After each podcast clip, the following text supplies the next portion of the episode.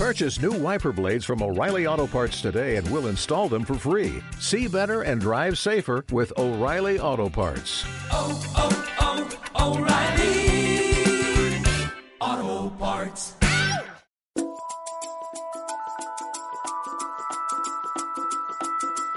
Las figuras más relevantes de nuestro deporte tienen tanto por decir. Mario Cordo te invita a redescubrir a tus ídolos. Tanto por decir. Forma parte de un selecto grupo de arqueros que fueron héroes en una Copa del Mundo con el buzo del seleccionado argentino. El nivel que tuvo en el fútbol europeo lo llevó a ser considerado por el Manchester United para incorporarlo.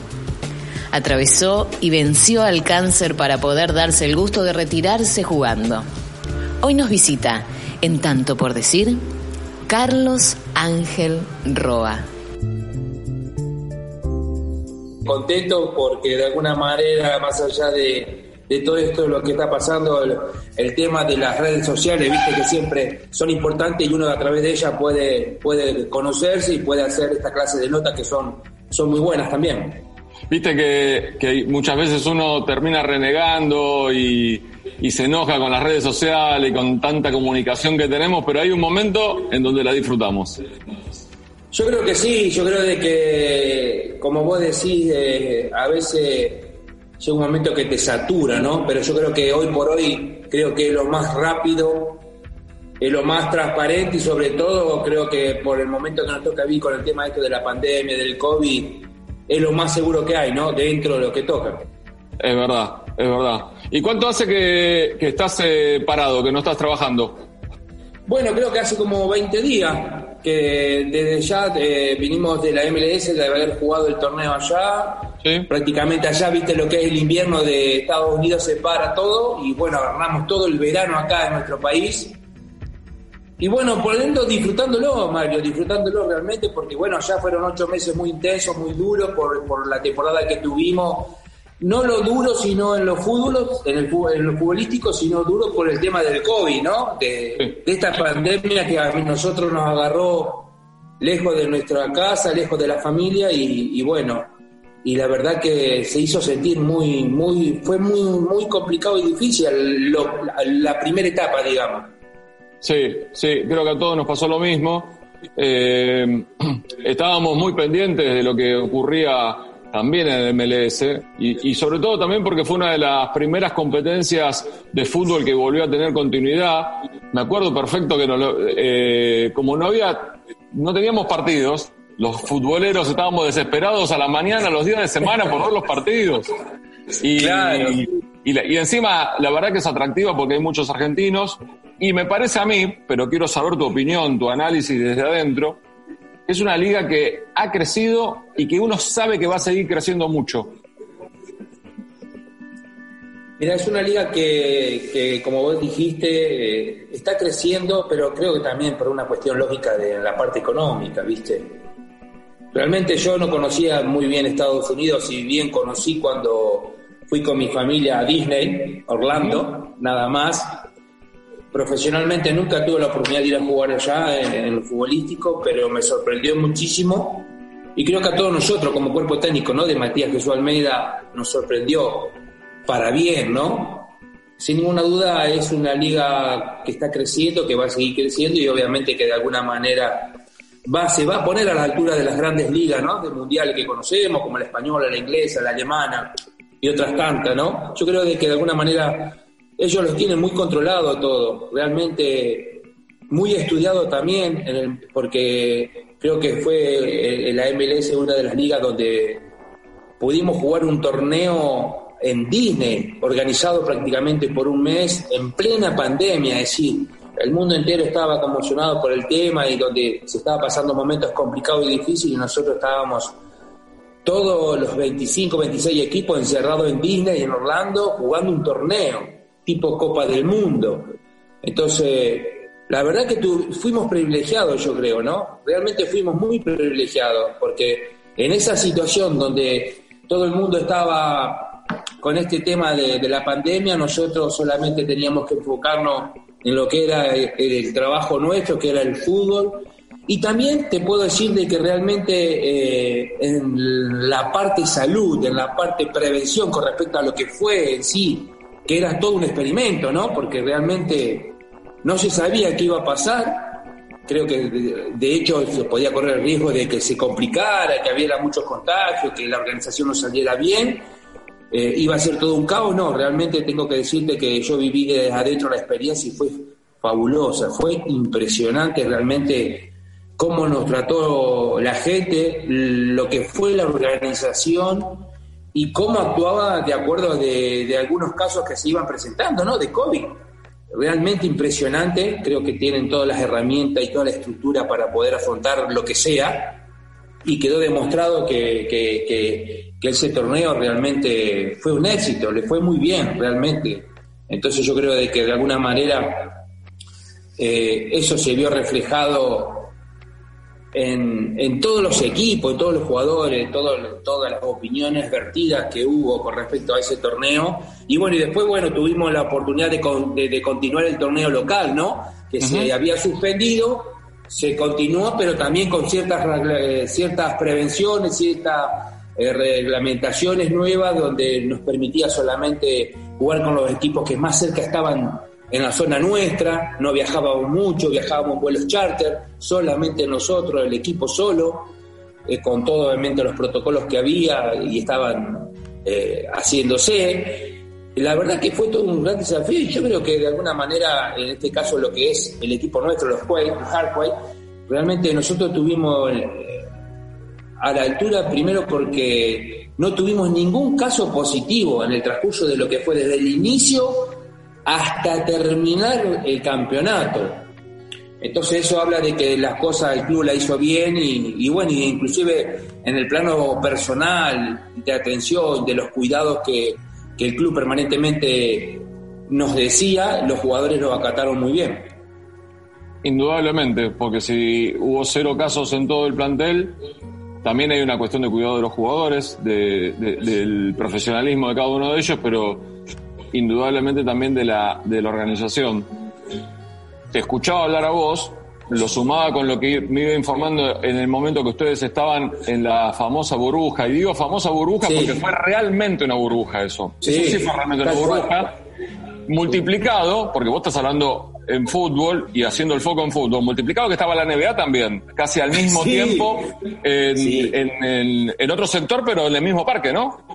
Sí, estaba en otro sector, nosotros estábamos a 500 metros de donde estaban ellos, realmente Pero... ellos estaban en una zona impresionante, esos muchachos realmente, eh, todo lo que mueve, ¿no? Realmente sí. es sorprendente, nosotros estábamos en dos, en dos hoteles ahí, divididos, divididos, pero bueno, te imaginas en pleno Disney, jugando, teníamos las instalaciones para todos nosotros, salíamos a jugar al golf, a recorrer y, y, te puedo asegurar de que realmente he soñado, porque nunca te podés esperar que vos, eh, jugador de fútbol, inclusive eh, estuvieras en Disney recorriendo un Disney desolado, solamente con jugadores de fútbol, nada más, porque no estaba permitida la entrada a personas que no tenían nada que hacer en el lugar.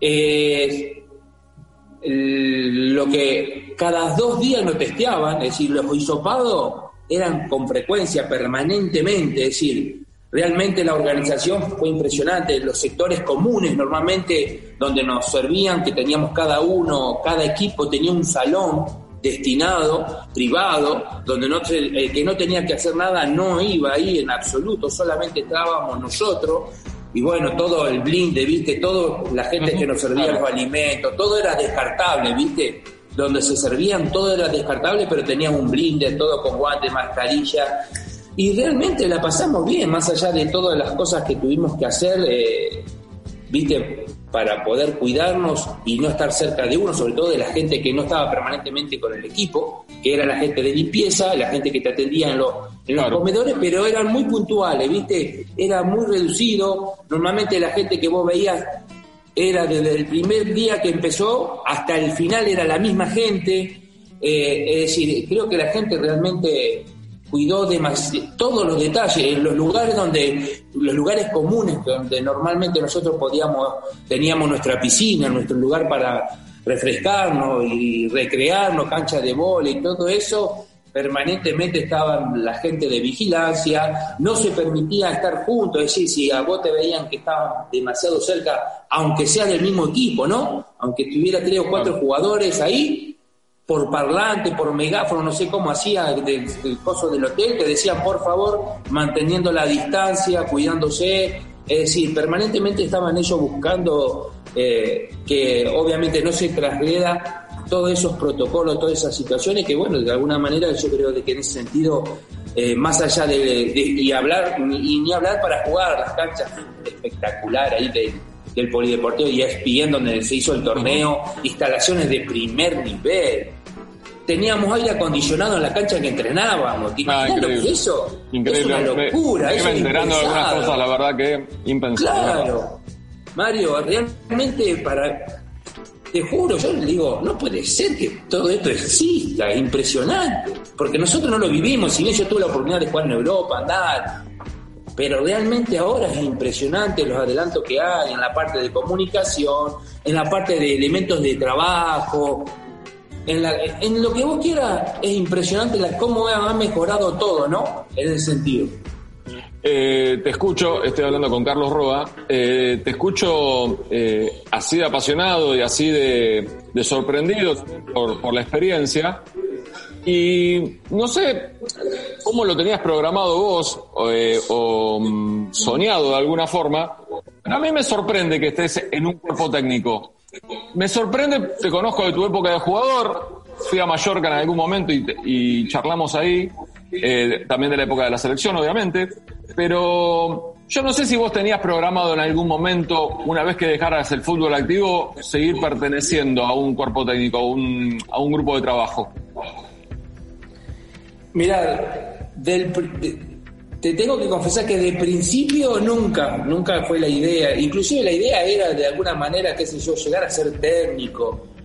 Pero la, idea, la, la gran responsable de esto es mi esposa, porque realmente ella me inició a que yo estudiara para recibirme como técnico.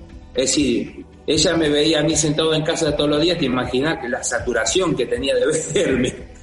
Entonces me dijo, porque aparte uno siempre empieza cuando él se deja, cuando se aparta de lo que es el fútbol y la parte profesional y todo, empieza a buscar, viste, negocios, qué hago, ¿Qué puedo hacer esto, puedo hacer lo otro. Y en todos los negocios que, que no fueron muchos, pero en lo que más o menos me iniciaron me fue bien. Entonces Claro. dice mi señora, ¿por qué no hacer lo que te gusta a vos? Que es estar en el fútbol.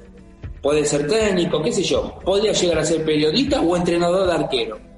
Y bueno, y realmente lo que yo sé, y lo vi con buenos ojos, es decir, es tratar de, de basar mi experiencia y pasarle toda esa experiencia que pude aportar en el fútbol profesional, tanto acá en Argentina como en Europa y en la selección, poderle pasar todo ese conocimiento de alguna manera a los muchachos, ¿no? A los arqueros. Y bueno, y de ahí yo dije, bueno, esto es lo que me gusta hacer, esto es lo que, lo que me encanta, también no es tan, tan exigente, tan de estrés, tan pensar demasiado, volverte loco. Ya técnico te diría de que tenés que ser especial, tenés que, te tiene que gustar, ya es mucho más abarcante todo, más estresante también, muchísima más responsabilidad que no, que no quiere decir que ser entrenador de arquero le quite menos, más importancia o menos importancia, simplemente es otra cosa en la cual yo creo que eso lo, lo, lo, lo- iba a hacer bien, le iba a dedicar el tiempo que tenía que dedicarle. Y obviamente estaba hablando de cosas mías, naturales, cosas que yo aprendí, que sé y que bueno, obviamente que de alguna manera yo sabía de que, de que lo iba a hacer bien y que lo estoy haciendo bien, yo me doy cuenta de eso porque evidentemente estar en un cuerpo eh, de técnico como el de eh, Matías Jesús Almeida, desde el inicio cuando arrancamos con River, la verdad que nos fue muy bien, es decir, no nos podemos quejar. En River el ascenso, en Banfield el ascenso, nos fuimos a, a Chivas, siete finales, cinco copas, nos fuimos ahora a Estados Unidos a, a un fútbol totalmente diferente, una experiencia totalmente nueva para todo este cuerpo técnico, porque ninguno tenía experiencia de conocer el fútbol de Estados Unidos, sin embargo se nos abrió las puertas ya, fuimos un equipo eh, eh, importante, pero no de los más populares, de los que sabemos que allá normalmente lo- hay cinco o seis equipos que mueven muchísimo dinero, muchísimos jugadores de desnivel. Nosotros fuimos un equipo normal, con, con, una buena base y con gran proyecto. Entonces, bueno, de alguna manera ese proyecto se está viendo plasmado. Matías lo está logrando de a poco en los resultados. Fíjate vos que cuando nosotros nos llevaron, el equipo había salido último, había ganado cuatro partidos en toda la temporada. Y bueno, nuestra primera temporada fue impresionante. ¿Por qué? Porque estuvimos a un partido de entrar a los playoffs. Y eso quiere decir que el equipo ya mejoró notablemente su rendimiento. La segunda temporada arranca con toda la ilusión y sí se corta y se trusca por el tema de la pandemia. Pero no deja de ser menos importante porque a pesar de todos esos inconvenientes extra que tuvimos de lo deportivo, el equipo fue a Orlando a jugar eh, ese torneo y llegó a los cuartos de finales, proseguimos el campeonato local y clasificamos a los, a los playoffs, cosa que ese era uno de los objetivos. Y se dio, se dio así, el equipo clasificó para los playoffs, obviamente que después en el primer partido que nos tocó jugar nos dejaron afuera, pero quiere decir que el equipo avanzó, es decir, toda la temporada el equipo avanza en algo bueno y en algo positivo para tener confianza en este proyecto, para sumar cada vez más eh, cosas positivas y obviamente con un gran signo de interrogante para esta nueva temporada que viene, ¿no? Lógicamente. Obvio. Yo te escucho a vos, recién decías de la cuestión de mm, transmitir tu experiencia, de la experiencia europea, del fútbol argentino, de la selección, obviamente, del nivel internacional. Y, y, creo que vas a coincidir conmigo. Una cosa es vivirlo y otra cosa es transmitirlo. Y otra cosa es tener eh, llegada con el jugador, Ustedes, ustedes futbolistas son muy especiales porque no siempre les gusta que el entrenador les diga yo hice tal cosa, yo logré tal cosa, yo jugué en tal lugar, yo llegué hasta tal, tal eh, objetivo. ¿Cómo lo, ¿Cómo lo trabajaste? Porque una cosa es esto que decías vos, pensarlo y otra cosa es en lo cotidiano llevarlo al trabajo. Mira, yo creo de que hoy en día, como, como, como todo, el tema de la información y sobre todo lo que es los jugadores, hoy en día eh, se conecta muy fácil a internet y te sacan al toque. Apretando una tecla sale mi historia futbolística y mi vida. Hoy ya no le podés mentir al jugador, ¿entendés? Me explico, decir, vos no le podés eh, dar una cosa que no es real o decir una cosa que no es real o lo que has hecho en tu carrera deportiva.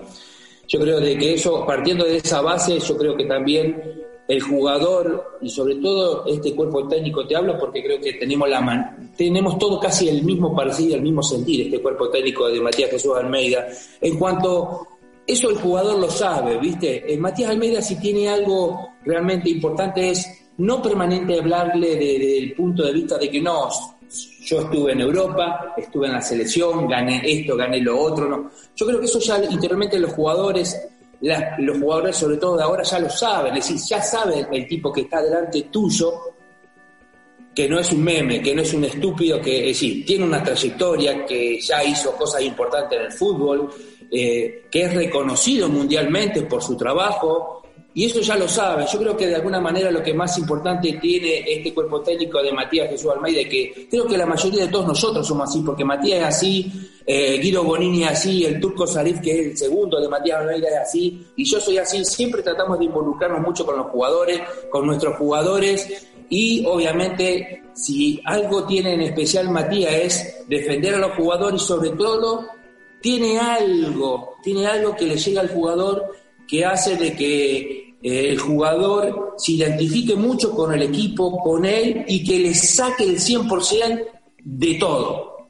¿Me explico? Entonces creo que partiendo también de la humildad de cada uno, de todos nosotros, es decir, de saber de que nuestra historia ya pasó, ya fue, ya está, y solamente nos encargamos de ello, de que ellos se, que piensen cada uno en lo que puede aportar, en lo que puede entregar y, en la, y, a la, y a dónde puede llegar, que es lo más alto en, en, la actividad que cada uno está haciendo, ¿no? Y en este caso, yo en mi caso te puedo hablar de mis porteros, que realmente es una experiencia espectacular, porque inclusive en la pandemia tuvimos la oportunidad de hacer Zoom permanentemente, eh, igual que Matías con los jugadores, yo lo hacía con mis porteros aparte, y bueno, y uno va intercambiando cosas, eh, yo te imaginas que el inglés lo manejo poco, eh, y de alguna manera ellos son muy inteligentes, me entienden, la, eh, el idioma nuestro lo van aprendiendo y yo voy aprendiendo algunas cosas de ellos, a mí me cuesta mucho más, te digo Mario, pero realmente bueno,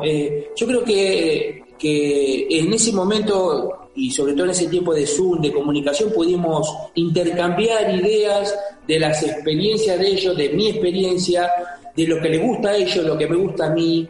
Y si alguno, hay equivocación por parte mía, sobre todo que soy el conductor, en este caso, si yo me equivoco, está bien que ellos me digan, no, Lechu, mira, me parece que esto es así, así, y no hay problema, se modifica, se cambia y siempre es así, es decir, el diálogo, el argumento del respeto mutuo, pero sí siempre le dije yo de que ustedes tienen que preguntar y nosotros como, como digamos, como profesores, como personas más grandes que están ahí dirigiéndolo, tenemos la obligación de darle una respuesta siempre.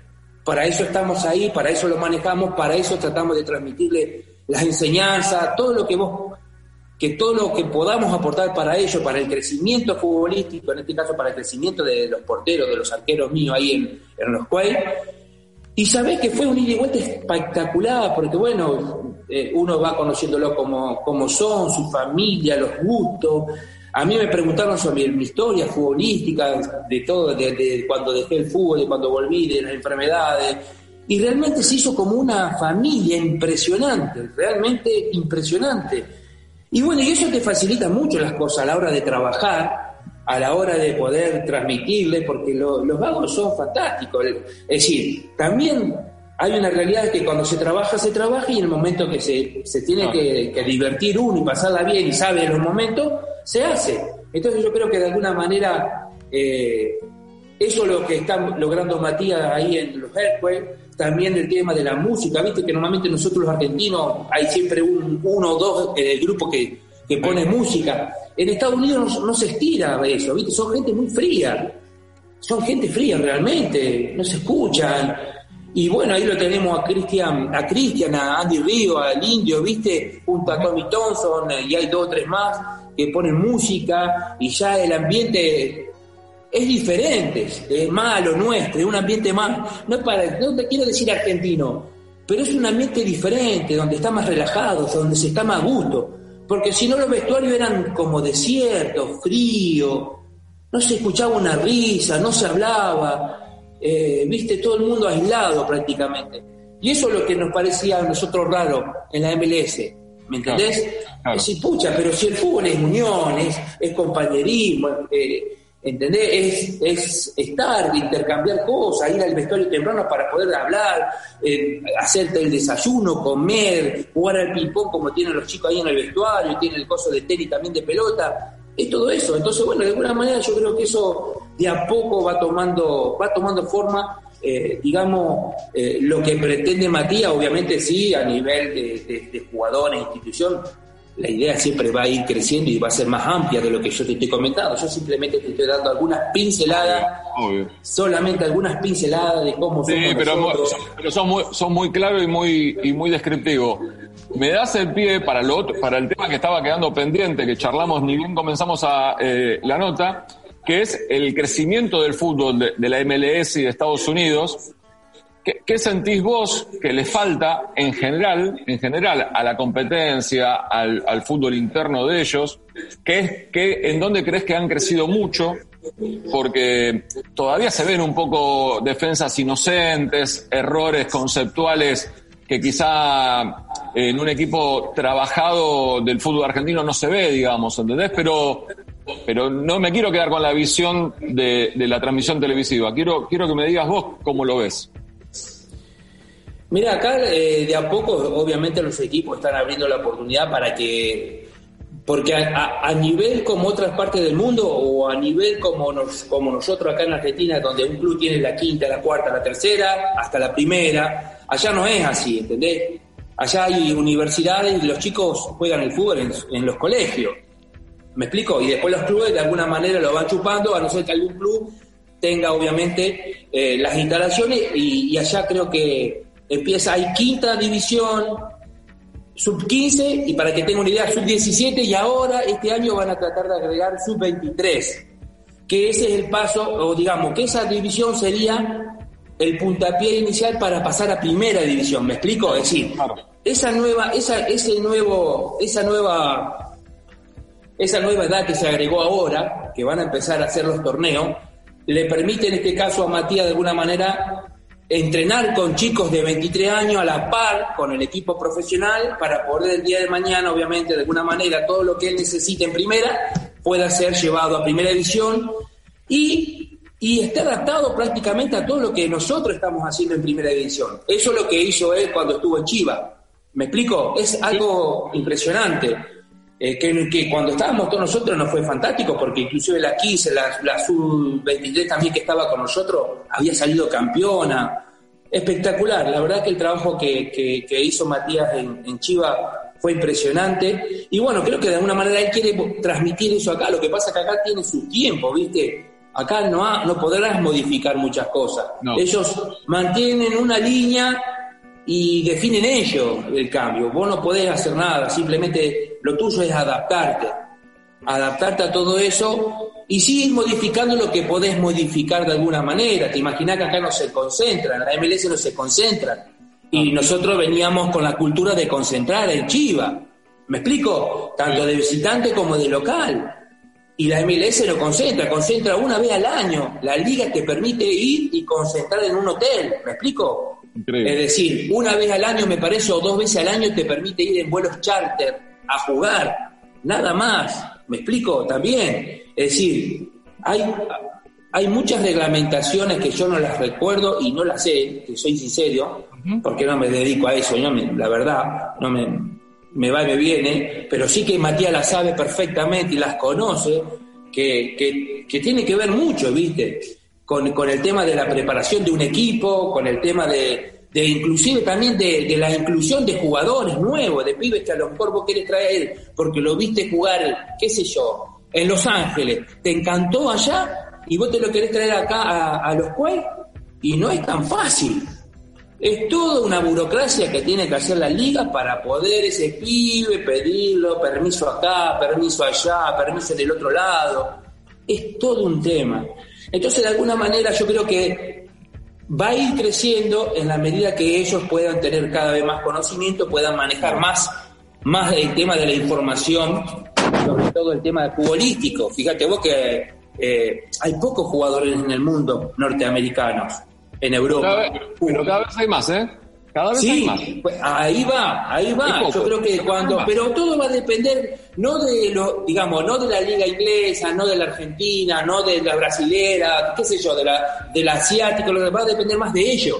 Claro. Cuando ellos puedan, digamos, cuando ellos puedan expandir más, cuando ellos puedan abrirse un poco más, yo creo que esa liga va, va a ser un boom, va a ser un boom porque tienen todo, todo, todo para hacer espectáculo del fútbol. Claro. Fíjate vos que nosotros eh, estuvimos viendo ahora eh, que ya están experimentando con algunos equipos el hecho de usan una mariposa los jugadores que están jugando. Entonces, yo soy arquero, estoy jugando y me están haciendo un reportaje un periodista directo de la televisión y vos estás jugando, pero le estás hablando al tipo que te está haciendo preguntas, por él vos que me diga, lechuga, ¿cómo estás viendo el partido? Y yo digo, Sí, "Mirá, sí, sí, sí. impresionante, me están cagando a, Sí. a pelotazo, no sé qué hacer, qué sé yo, por decirte. Entonces, son cosas nuevas que yo creo que de alguna manera lo están tomando, más allá de lo público, también quieren hacer un gran espectáculo de todo eso. Entonces Sí. ahí entra también el tema de que no se desvirtúe, que no se desvirtúe demasiado lo que nosotros conocemos como fútbol. Como lo, que se conoce- lo que nosotros conocemos como fútbol y lo que el fútbol eh, a nivel internacional eh, exige. Claro, Carlos. exactamente, Mario. ¿Podemos hacer una pausa? ¿Seguimos después charlando? ¿Tenés un ratito más? Sí, Mario, fantástico. Luego sigo conversando con, luego sigo conversando con Carlos Roa. Mario Cordo te invita a redescubrir a tus ídolos. Tanto por decir. Lechuga, mira, estoy haciendo memoria. eh, confío en mi memoria. Eh, vamos a hacer mirá. Vivas eh, en el cuerpo técnico del Cholo, el ratón en el cuerpo técnico de Scaloni, Jamot por sí solo fue entrenador de Libertad de Paraguay, el Sí. Cholo de los mejores cuatro o cinco entrenadores que tiene el mundo sin duda, el Pérez está con vos en Estados Unidos ahora, Eh, Crespo es finalista de la Copa Sudamericana en, En Defensa y Justicia. con Defensa y Justicia. El muñeco, ¿qué te voy a decir? De los mejores dos o tres entrenadores que tiene el fútbol sudamericano. ¿Crees que es casualidad, contándote a vos, que aquella selección del Mundial 98 haya arrojado tantos entrenadores?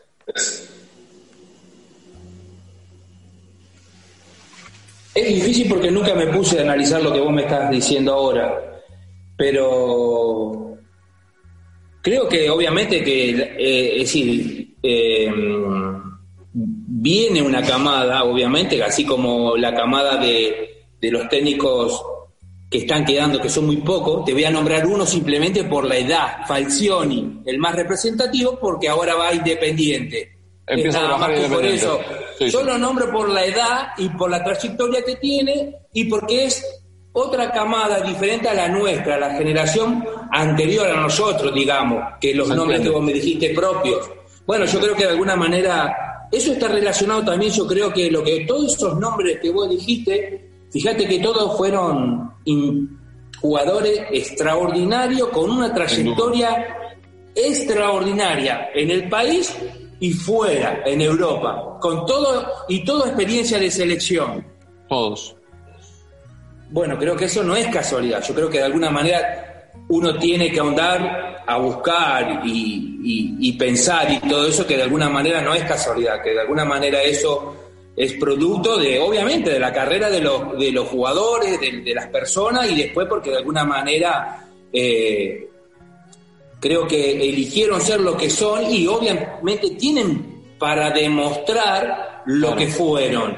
Y otra cosa, creo que esos que vos nombraste tienen de alguna manera la posibilidad de no solamente de demostrar lo que vivieron, sino toda esa capacidad que o todo ese conocimiento que tienen lo pueden transmitir y lo están transmitiendo a estas generaciones nuevas de, jugadores, que es muy importante. Sí, sin duda. Eh, de la misma forma que te recuerdo esos nombres, podría sumar al Mono Burgos también, que trabajó hasta el con el Cholo hasta hace poquito tiempo. Eh, de la misma forma que te los recuerdo y que, y que te incluyo, obviamente, trabajando directamente como entrenadores o un cuerpo técnico, también pienso que fue una de las tantas generaciones, uno de los tantos planteles que hemos tenido en mundiales, que más duele recordar que no fuimos campeones del mundo.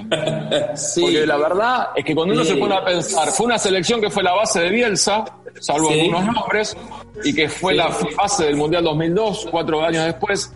Algunos en el 2006 seguían estando vigentes, caso Ayala, Zanetti no fue convocado, pero podría haber sido convocado. Puede haber estado, sí.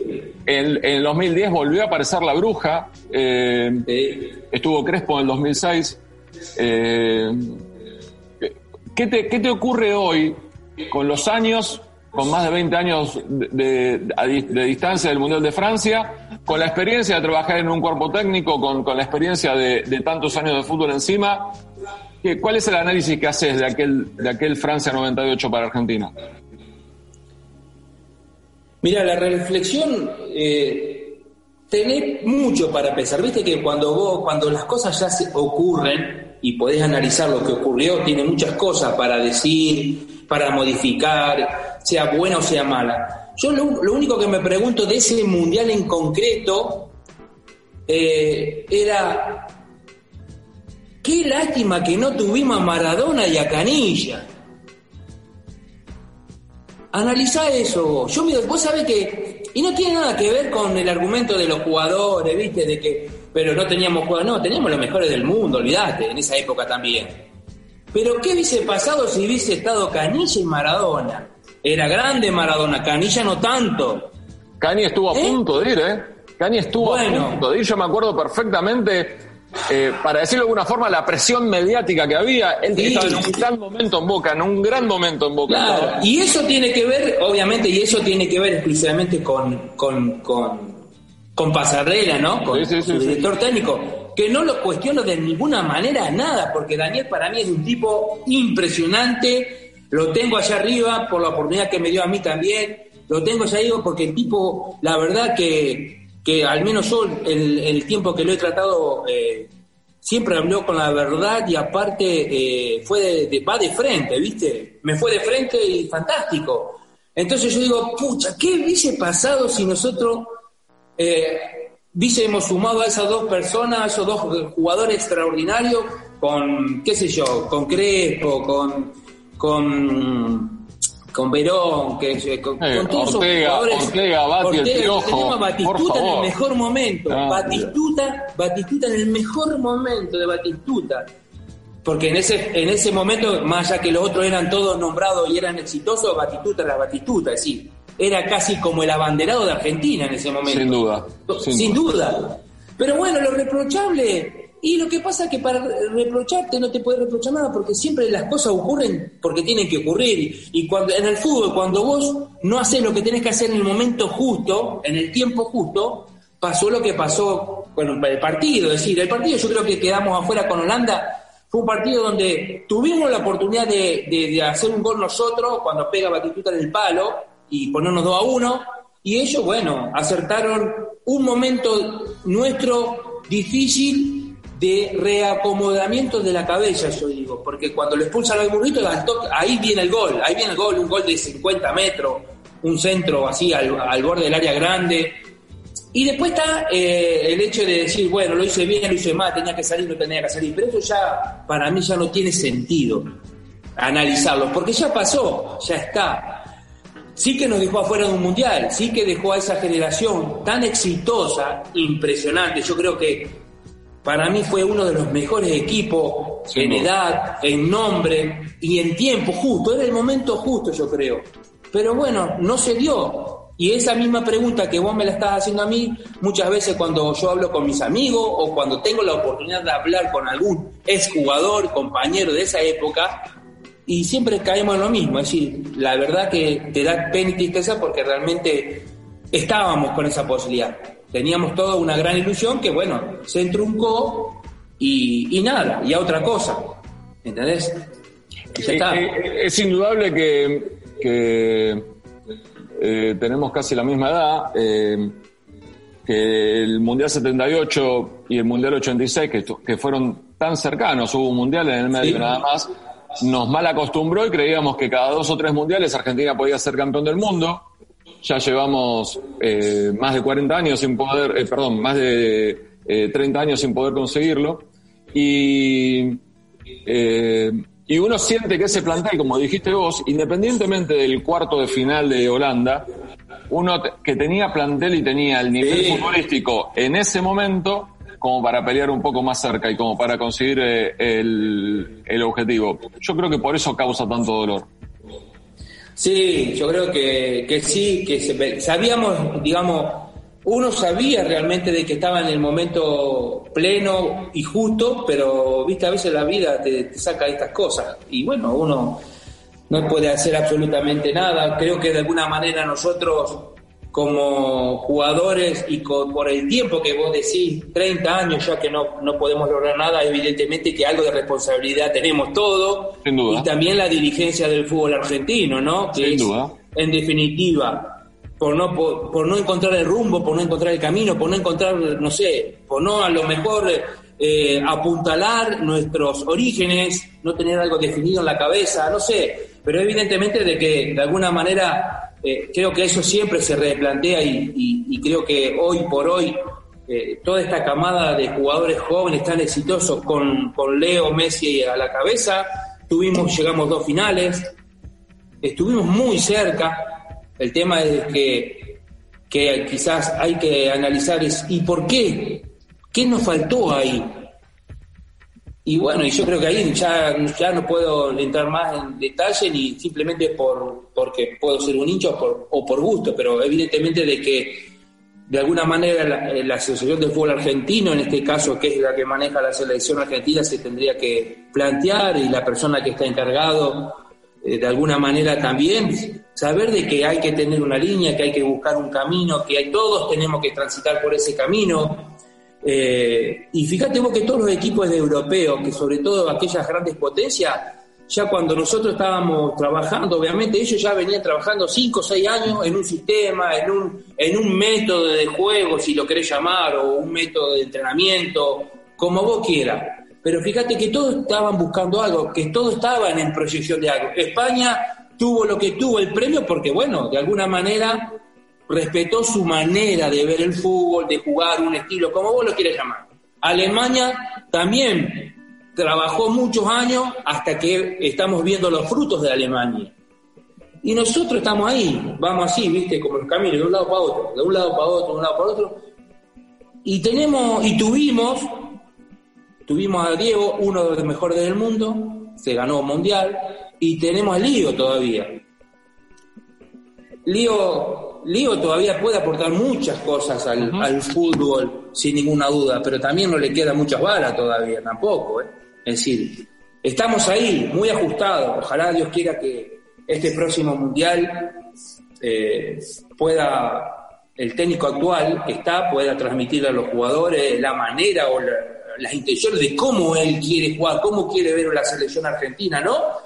Y sobre todo que sea una selección eh, que sea protagonista, pero el protagonismo se basa en la inteligencia, no en el protagonismo por decir protagonista, sino tener una selección pensante, tener una selección que tenga recursos a la hora de poder afrontar todos los partidos que le toque.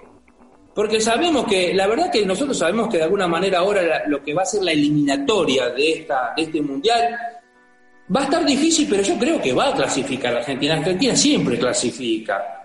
Es una es, es así, siempre Argentina te, está digo un que, te digo que sí, te digo que sí, que Argentina clasifica, sin que cada vez le sobra menos para clasificar. Sí, Y cada bueno, vez las estamos de acuerdo. eliminatorias son dificilísimas siempre. Sí, estamos de acuerdo. Estamos de acuerdo. Estamos de acuerdo en eso porque eso es lo que lo percibe. No solamente lo percibí, lo percibe todo el mundo prácticamente, que es así. Va a ser cada vez más complicado. El tema es en el mundial. El tema es realmente la competencia directa de lo que va a ser ese mundial.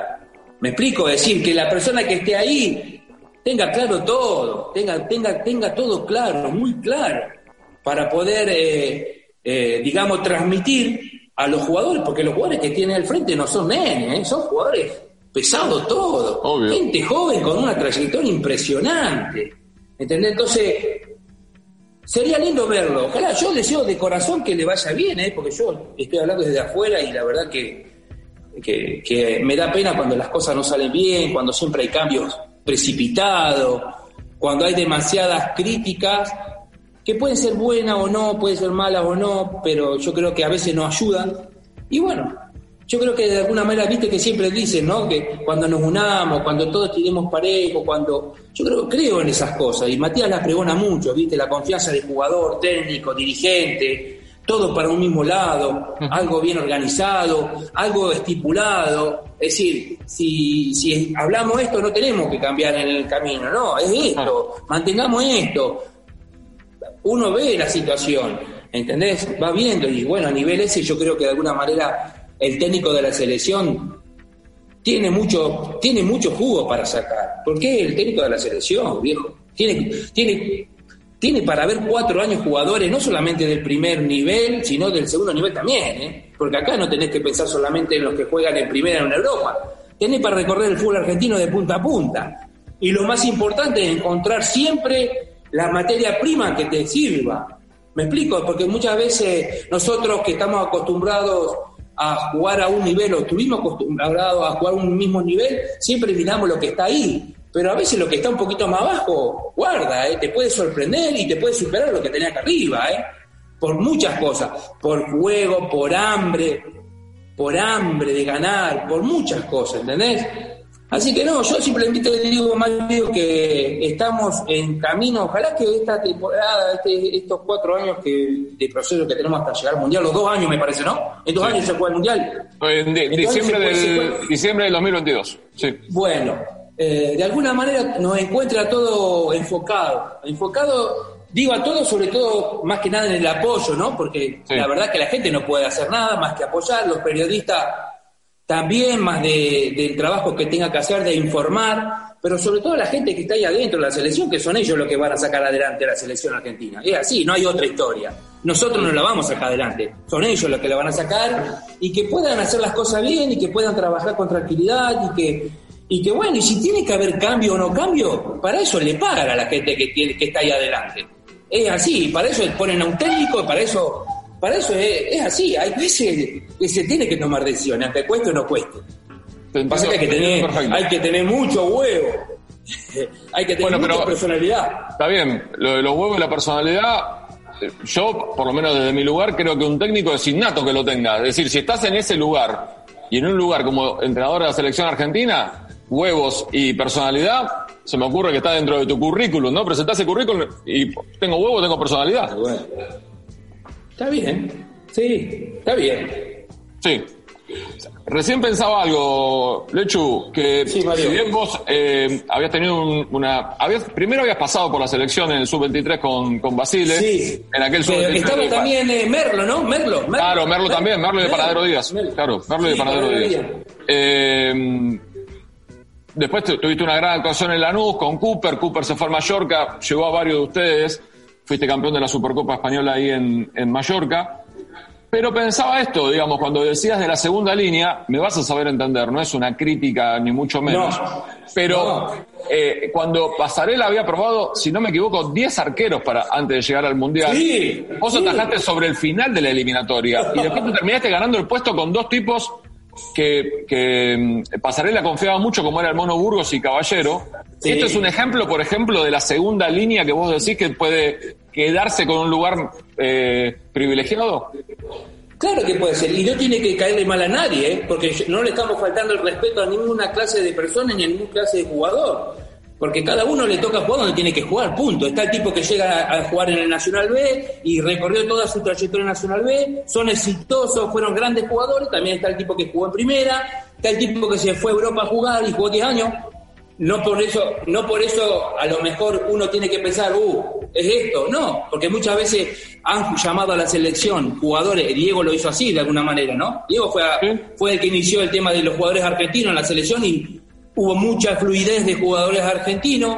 Puede estar de acuerdo, no puede estar de acuerdo, de alguna manera, es así, pero siempre, siempre hay que ver, el, tipo que está delante, el técnico que está delante de un equipo o el técnico de la acción que está delante de la acción tiene que ver todo, todo, todo, porque nunca sabe dónde puede aparecer eso que estamos viendo. En este caso a mí, como es verdad, yo decía, pero yo lo decía impreso, yo digo, yo estaba en la luz, yo sabía que estaba bien, yo sabía que andaba bien, yo sabía que estaba bárbaro. Y yo veía que el técnico de la selección lo llamaba, estuvo Pacé, Cristante, eh, eh, Germán, Nacho González. Caballero, Eh, mirá, ya te lo nombré, eh, te nombré Caballero, faltan. Caballero, Bocio, Caballero, Bocio, Chiquito. Y Goico también. estuvo- No, Goico estaba en. River, Goico estaba en River. No, Goico no, sí, estaba en River. Entonces, Eh. toda- eh, todo eso generaba, obviamente, que uno decía, pucha, yo decía, porque mi entrenador, que era Eduardo Garcigalú, me decía, tranquilo, todo va a llegar. Yo digo, Eduardo, si está llamando a todos los arqueros del, fútbol argentino, y a mí no me llama, ¿qué, qué? Digo, ¿cuál es la situación que debe tener para no llamarme? Y bueno, eh, y bueno, se dio al final, se dio al final. Es decir, el trabajo que, que, que hice, el trabajo que se vio ahí en, en, en Mallorca, dio su fruto. Y bueno, yo tuve la oportunidad de, de, agarrarlo y, vino en el mejor momento mío de mi carrera, porque fue justo, la verdad. La verdad que la convocatoria, todo, el hecho de también mi debut con Ecuador y ya el inicio de la, de la última etapa de lo que fue la clasificación con la selección argentina para el 98 fue impresionante y realmente, bueno, lo disfruté, lo disfruté, la pasé bien. Eh, creo que tuve una gran experiencia a nivel profesional con lo, con lo que es la selección, crecí muchísimo, eso me hizo crecer muchísimo como jugador, me dio más reconocimiento también a nivel mundial, y bueno, y creo que, que estuve en el momento que tenía que estar y que de alguna manera, sin haber ganado algo en la selección, uno sabe de que aportó y que el nombre mío está ahí y que nadie No. va a poder sacarlo. Y aparte de una cuestión, de hecho, y aparte de una cuestión, te interrumpo así porque, porque, me, porque me parece que corresponde decirlo. Eh, pensaba que el- probablemente si nos ponemos a hacer estas cosas que nos gustan a los periodistas y a los programas, el partido, el partido más importante de Argentina en la historia de los mundiales, indudablemente creo que el partido frente a Inglaterra del 86 supere incluso que las finales, frente a Holanda y frente a Alemania de, de ganadas, ¿no? De las finales ganadas. Pero el Argentina-Inglaterra del 98 está dentro de, de- de una galería de partidos estelares y que hay dos imágenes para mí, que es el gol de Pupi, la, la jugada, la jugada preparada del gol de Pupi y tus penales. Y los penales Sí. tuyos, digamos. Es una. Sí. eh, Estás, no sos un nombre nada más, sos un nombre destacado para la selección argentina en mundiales. La verdad, Mario, que a mí me reconforta que te, que te hayas fijado en el, en el tiro libre de Pupi porque lo trabajamos dos días previo al partido. Y sé que en el entrenamiento Daniel no salía. Y Daniel nos recagaba pedos, sobre todo a los jugadores, porque no salía. Pero vos sabés que impresionante salió. Mejor imposible, porque Increíble, de alguna manera, increíble. viste cómo es, vos lo entrenás. Y, y- y Daniel esa- ese- esos dos días permanentemente eh, ensayaba diferentes jugadas que yo. Y bueno, la que más sobresalió fue esta, porque de alguna manera eh, Pupi eh, hizo creo como siete, ocho veces y habrá hecho tres goles en ese ensayo. Sí. Y le dijo en la charla técnica, dijo, la primera jugada que tengas. Y salió. Salió impresionante. Increíble, y aparte que- de su, de zurda en el momento, sí. Sí, en el, el momento, momento, que sirvió para, sirvió para empatar y después ir al, al segundo tiempo y a la larga y, y mantener la, la igualdad. Lechu, ¿podemos hacer eh, la última pausa? Vale, fantástico, Escuchamos un poquito Mario. de música y después sigo charlando dale. con Carlos Roa. Venga. Mario Cordo te invita a redescubrir a tus ídolos. Tanto por decir. Lechu, eh, ¿cuánto estuviste cerca de jugar en el Manchester United? No lo sé, porque fueron conversaciones que hubo del club a club, fueron comentarios siempre. Yo nunca tuve la afirmación de ninguna, de la parte oficial del club, yo nunca tuve parte oficial, pero sí sabía de que obviamente habían hablado, inclusive habían llegado a tener, a hablar, manejarse cifras eh, por mí. Sí. Siempre fue una incógnita para mí, la verdad, fue una incógnita, pero, pero sí, sabía de que de alguna manera se, estaban esas comunicaciones y que había un real interés por mí, por parte Nunca- de... no. Nunca hubo una reunión con vos de un contrato tuyo, por ejemplo. Exactamente, nunca, nunca, por parte de ellos, ¿no? De alguna manera, nunca tuve la oportunidad de reunirme con ninguno. Sí. Fue siempre a través, estos comentarios que surgieron y todos fueron siempre a través de lo que fue el club, el Mallorca, ¿no? Sí, De sí, ahí, sí. de ese Sí. punto de vista, porque yo en ese momento también estaba gestionando la renovación mía de contrato y estaba también el tema cuando yo dejo el fútbol. Claro. Por eso mismo había eh, es una mm, es como una un momento de tu carrera que fue el, el, eh, el final de tu carrera, digamos, ¿no? Porque no, Sí. no atajaste, bueno, después volviste al fútbol argentino, ¿no? Pero en algún momento eh, no- nos costaba entender cómo alguien como vos, titular de la selección argentina, lo que hablábamos antes, una actuación destacada en el Mundial, un gran nivel en la Liga Española, jugando con el Mallorca. Mallorca, eh, hoy podríamos decir, corregime si estoy equivocado, hoy podríamos decir que está en el lugar natural de Mallorca, pero ustedes lo llevaron a la estratosfera. Ustedes, Sí. Cooper, Gaby Amato, vos, eh, Siviero, Ibagaza, eh, Chupa López. Sí, eh, sí. El Mencho Mena, ¿no? El Mencho Mena. Muchos jugadores, El fueron, Mencho fueron Mena. muchos, fueron en nuestra, en nuestro momento, en nuestra etapa con Cooper fueron muchos jugadores argentinos, todos esos Sí. que nombraste. La verdad que el Mallorca siempre fue un club donde dio la bienvenida a los argentinos, evidentemente que de alguna manera nosotros abrimos esa puerta, porque la verdad que en ese momento las versiones que se manejaban, sobre todo de cuando nosotros llegábamos, no eran muy agradables por parte de ellos hacia nosotros los argentinos, ¿viste? cómo ¿Ah, no? ¿Nos trataron bien? No, no, porque obviamente siempre fue gente afuera, siempre fue gente al Mallorca, gente de afuera, y normalmente siempre, viste, eh, te dejan mal parado, no todos son, Claro. no toda es buena gente, entonces que de alguna manera a Sí. nosotros nos costó, nos costó en el Mallorca eh, esa, eh, generar esa confianza, esa, esa relación de, de saber de que nosotros íbamos realmente a laburar, no a- a- al Mallorca de veraneo o al Mallorca para otras cosas, no, era realmente lo nuestro era, era laburo. Y creo que de alguna manera eso la gente lo vio, lo sintió y bueno, obviamente se volcó de lleno cuando, cuando empezó a ver el funcionamiento del equipo, cuando lo empezó a conocer cada vez más a Cooper, a Héctor Cooper, eh, su filosofía, su manera de ver la vida, lo que pensaba, bueno, obviamente que ese, ese, ese, ese, ese, esa visión que tenía de los argentinos en Mallorca, la pudimos cambiar. Claro. Y te pregunto lo de lo del Manchester United, porque es uno de los mitos. Otro de los mitos está en la cuestión de que vos no quisiste ir al Manchester United por una cuestión religiosa. No, no, eso no A ver, no, eso es tratá una de aportarme, mentira total. a tratar de aportarme algo de eso.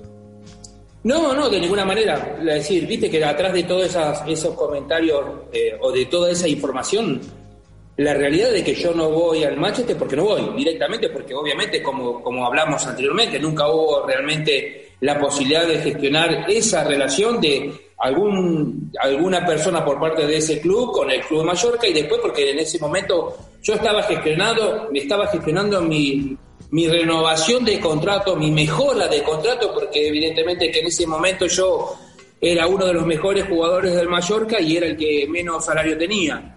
Claro. Entonces yo estaba gestionando eso, pero también estaba el tema mío religioso, personal, que todo el mundo ya lo conoce. Entonces, bueno, sopesaban muchas cosas en mi cabeza.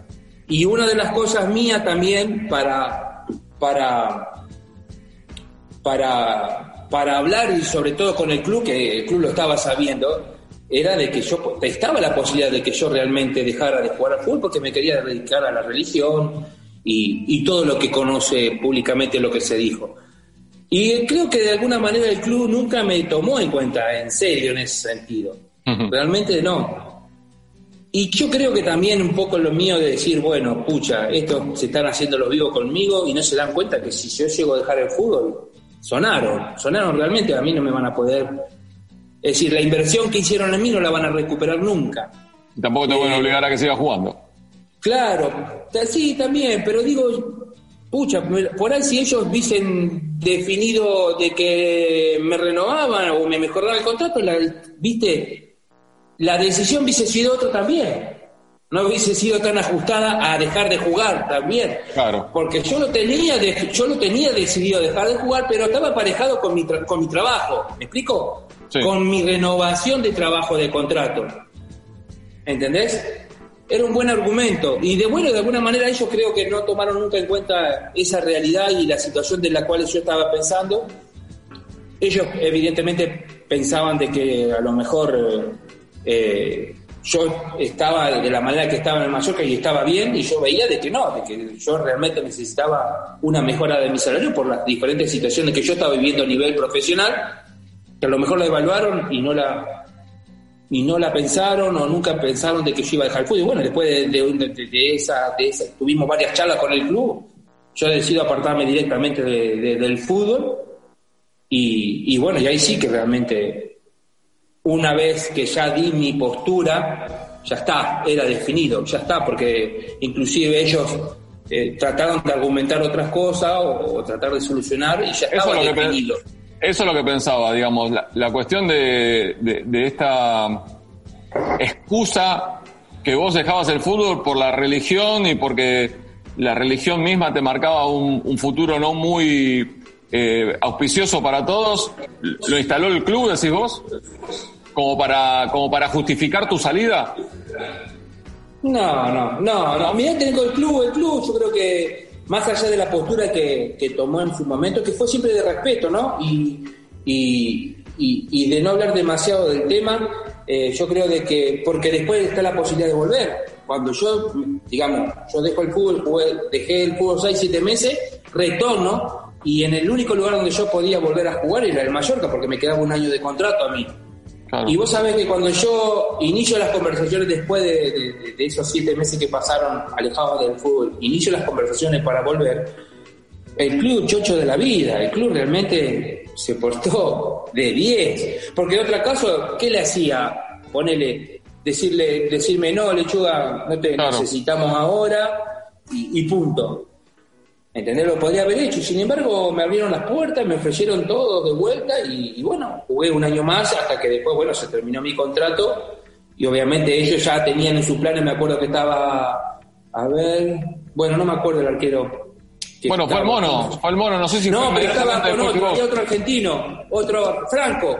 Franco Ah, Leo Franco, claro, Leo Franco. estaba Leo Franco estaba ahí y yo ya veía de que ahí la situación mía en el Mallorca iba a estar de suplente obviamente porque iba como tercer arquero ya y yo ya sabía que no iba a jugar. Entonces yo sabía que ese mi lugar había terminado y que tenía que irme a otro equipo y de ahí me voy a Albacete a jugar a una segunda división a España y bueno y ahí también me fui muy bien. Ahí ahí resurge todo de vuelta salimos campeones estoy jugando en primera división con Albacete y me agarra el testículo.